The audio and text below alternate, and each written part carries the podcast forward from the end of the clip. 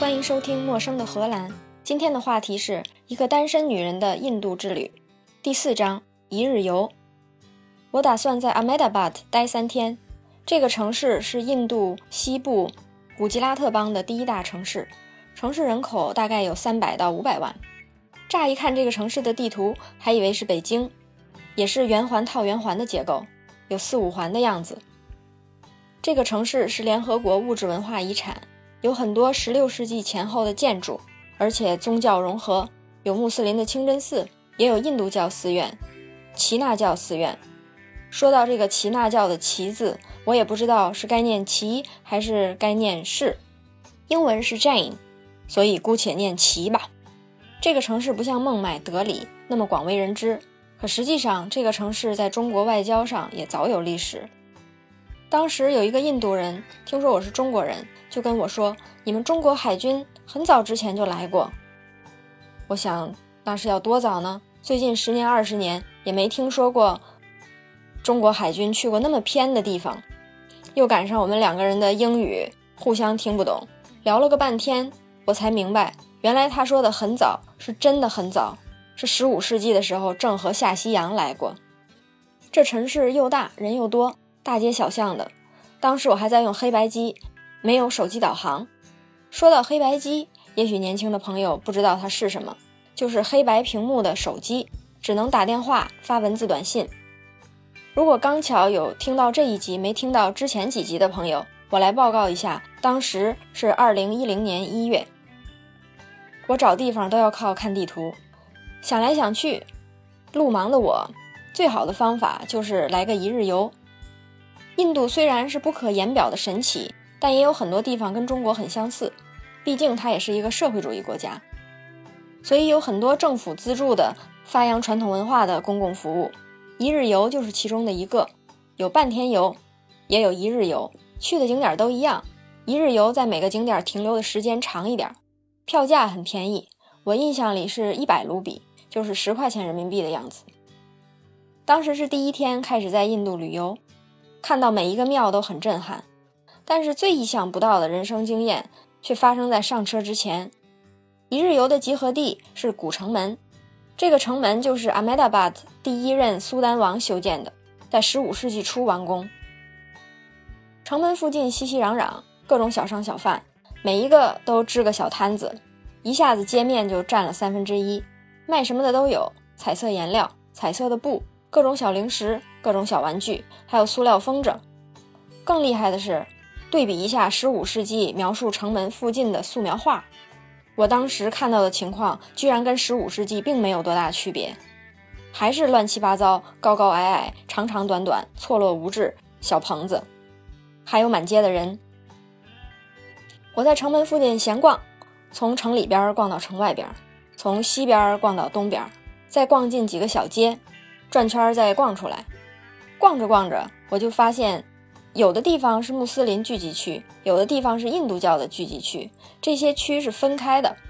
虽然女人都穿纱丽，脖子上搭着一条长长的围巾，从前往后搭，但是走着走着就发现这片地方的女人不但把头巾搭在脖子上，还用头巾蒙面。再走着走着，又发现大家又不蒙面了，我就知道从穆斯林区又走到了印度教区。我就这样来回逛，突然想到，某一年有一首一夜之间流行起来的网络歌曲，中间有这么一句歌词，说：“这来来回回的，你是走城门呢？”原来走城门确实是来来回回。在我第 n 次穿过城门的时候，听到有人叫我，用目光看，这也没看着人。后来我就发现，叫我的人实际上是在城门底下坐着呢，一个老头，看起来得有九十多岁。实际上也可能就七八十岁，他舒舒服服地坐在地上，身边有一个布口袋，估计口袋里就是他全部家当。身前边放着一个破碗，一看就是乞讨的装备。我正想摆摆手走开，听见他用英语问我：“你从哪儿来？”而且不是印度本地英语，是我一听就能听得懂的英语。我想，印度教育水平这么高吗？连乞丐英语都这么好？他可能看出来我惊讶了，就跟我说：“过来，咱俩聊会儿。”我憋了几天，一直没有能听得懂的英语，现在有个人能聊天，我又没事儿干，于是就在旁边坐下了。没想到我们从城门开始聊，聊到了这个城市的历史，聊到了各个统治的首领，聊到宗教冲突，聊到二零零几年的时候，阿梅达巴的城里面的印度教徒和穆斯林教徒大乱斗，又说到政府不作为，又说到中国跟印度的经济跟政治，又说到印度利用美国跟中国的微妙关系左右摇摆，占两边的便宜，再说说印度大选。说了半天，我就忍不住问他：“你这么有学问，怎么会在这儿呢？”他说：“他原来是一个大学教授，年轻的时候也在美国教过书。他是耆那教徒，给我讲了半天耆那教的教义，我也没听懂，大概就是尘归尘，土归土的意思。”他说：“他一生教书，做了他该做的事儿，但是他没有真正的修行。他觉得今后的人生应该为自己过，人生要进入下一个阶段。”下一个阶段是什么？其实我也没听懂，有很多术语大概是印地语讲的，也大概是我英文词汇量不够。总之就是尘归尘，土归土的意思吧。他说印度有很多这样的人，年轻的时候见过钱，使过钱，那只是人生的一个阶段，最后生活简单平静的死去，也是人生的一个阶段。缺了哪个阶段，人生都不完整。我们两个人聊的都很尽兴，最后我祝他得偿所愿。他祝我旅行愉快，我就去赶我的一日游公共汽车了。早晨九点，在城门旁边的公共汽车站集合，车上已经有四五十人，大部分都是大学生的样子，也有爷爷奶奶带小孩的。公共汽车仍然很破，门断然是不会关上的。车上的司机又兼导游，一路开车，又兼点人头，又兼介绍景点，中间大概有十几站的样子。其中一个是斯瓦米纳拉扬神庙，开始我以为这就是庙的名字，在网上一搜，一会儿说这个庙在美国，一会儿说在阿布达比，再搜印度就有好几个。后来我才明白，斯瓦米纳拉扬是一个人的名字，生活在十八世纪晚期的印度，他创造了印度教的一个分支，这个教派也叫斯瓦米纳拉扬教派，它的特点。就是在全世界各个地方都建巨大的神庙，我今天去的只是其中一个，一大片寺庙建筑群，远看是白黄色的，走近一看才发现黄色的部分都是镀的金。寺庙里面有很多人席地而坐，唱经台上有一个组合在唱经，下面坐着的群众时不时的跟上唱 B 段，B 段的旋律是一样的，但是每次的歌词都不一样。好像歌词是要重复唱经台上的人唱的最后一句。从印度教寺庙出来，就到了耆那教寺庙。我一直没明白耆那教的寺庙和印度教的有什么区别，都是一大片建筑群，精美的雕塑，不管是墙还是柱子，都是细致的雕出一层一层、一层一层的结构。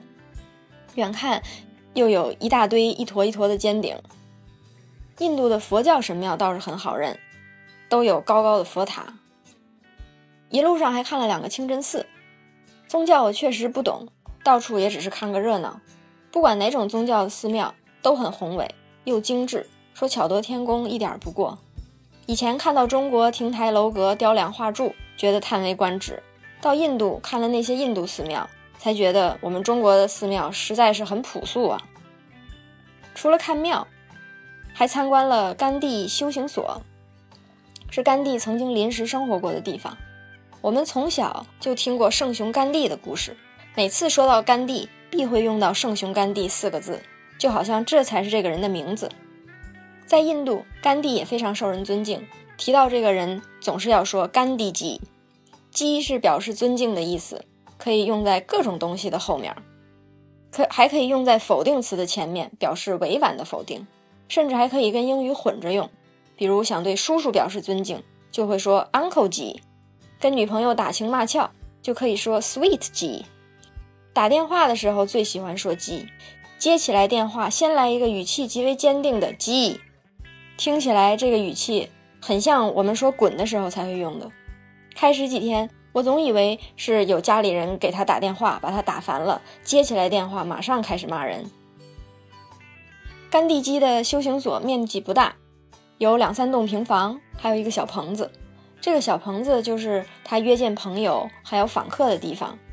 我看到甘地纺棉花的纺车，他的眼镜，那个拐杖，说是拐杖，就是他平时里总拄着的那根棍儿，还有他的夹脚拖鞋。我在看拐杖的时候，小声嘟囔一句：“这拐杖不是在德里的博物馆吗？”我旁边有个印度姑娘，听到我小声嘟囔，特别转过来帮我解释。她说：“甘地基走了那么多路，肯定有很多拐杖，而且拐杖这个东西，左手拿了，右手放下，也许转身就忘了。在印度很多博物馆里都有甘地的拐杖，也不新奇。”我觉得她说的很有道理，拐杖之谜就这样破解了。后面看到他的夹脚拖鞋。更让我被它极简设计给镇住了。有一个鞋底儿，在该夹脚的地方伸出来一个小棍棍儿，这个小棍儿上面有一个圆形一块钱硬币大小的小木头片儿，穿的时候就靠两个脚趾头夹住木头片儿跟鞋底儿中间的那个小棍棍儿。难怪我们说塌了板儿还要说人字拖，因为还有塌了板儿不带人字的。除了这几样虽然不老，但是很有纪念意义的文物，就是一些图片的展览。出门之前，我还特意买了一本英文的《甘地传》，打算在火车上读一读，打发时间。后来才知道，我也是想多了。火车晃到一个地步，连对面人脸都看不清，更别提看书了。一日游的最后一站是一个大湖，非常大，形状有点奇怪，圆圆的，有很多边儿。仔细听导游介绍，才知道。这是一个人工湖，故意做成了很多边儿，有两公里那么宽。当时我就感叹，要多少挖掘机才能挖出这么大一个湖来？当时我还在想，挖湖之前是怎么把上游的水改道，挖好了湖又把水引回来呢？想着这些工程问题，就听到人家说这个湖是一四五一年挖的，可见印度人口多也不是一天两天了。往日王侯将相作威作福的地方。如今也变成了印度人民休息的场所。来到湖边，我又一次见识到印度人口的威力，摩肩接踵，一点不夸张。两公里的湖，几十米宽的路，全是人。湖边上也坐满了人，大家大腿挤着大腿，互相却不认识，有点像挤地铁的感觉。放眼望去，一片鲜艳的颜色，有各种各样颜色的花，还有人们鲜艳的衣服，各种神配色。绿配紫，红配绿，棕色配蓝色，艳紫色配金色，紫色配橙色。可是不管怎么配，配的怎么离奇，看上去倒都很和谐。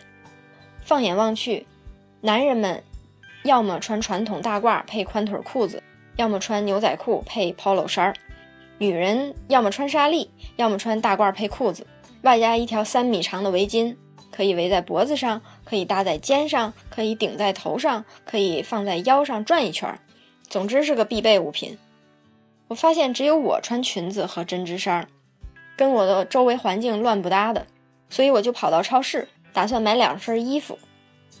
印度超市真是个好地方，不管买什么都方便，而且不用担心被骗，一切都明码标价。这儿的衣服质量也非常好，薄薄的棉布，印花精细。一套大褂加裤子要一百到一百五十卢比，也就是十块钱到十五块人民币。每套衣服必定还会搭配一条围巾。我买了两套，就仗着这两套衣服，时不时再把围巾当上面纱用，从此就消失在本地人群中了。这两套衣服给我未来的旅行带来了极大的方便。欲知后事如何，且听下回分解。以上就是今天的内容。陌生的荷兰，下次见。